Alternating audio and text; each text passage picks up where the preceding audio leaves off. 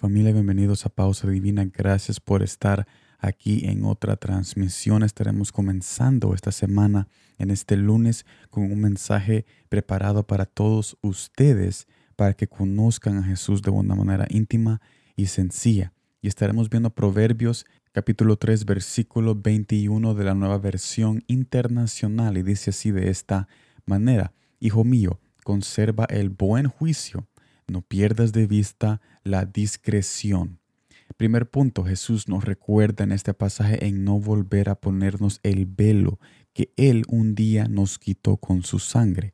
Pero ¿cómo puede uno volverse a poner este velo? ¿Y qué es este velo? Segundo punto, el velo es la mentira del mundo y sus engaños autodestructivos. Tercer punto, volver a ponerse tal velo es cediendo, cediendo, aceptando pues a esas mentiras que en nuestros momentos surgen, en nuestros momentos cotidianos, sea en la, casa, en el trabajo, en la escuela, surgen por nuestra fatiga espiritual.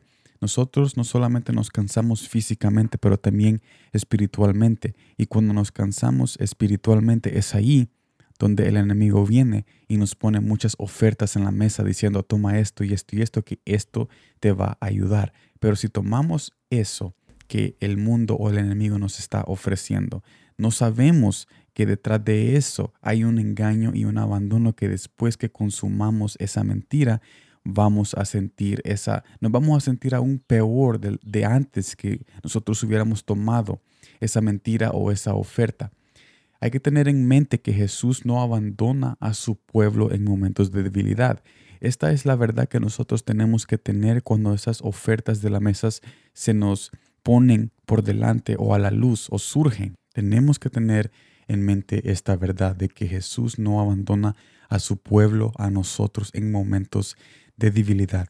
Él se asegura a darnos las fuerzas para poder seguir caminando. O sea, Él está ahí presente para darnos las fuerzas para poder seguir caminando. Y tenemos que aferrarnos en esa verdad. Mire lo que dice Salmos capítulo 18, versículo 39. Tú me armaste de valor para el combate. Bajo mi planta sometiste a los rebeldes. Jesús da la fuerza para conservar el buen juicio y seguir en el camino de verdad, para no perdernos en atajos que llevan a la muerte. Hay muchos atajos que nos llevan a la muerte y tenemos que tener mucho cuidado en saber de que Jesús es el único camino a ese descanso, a esa fortaleza que nuestro espíritu necesita.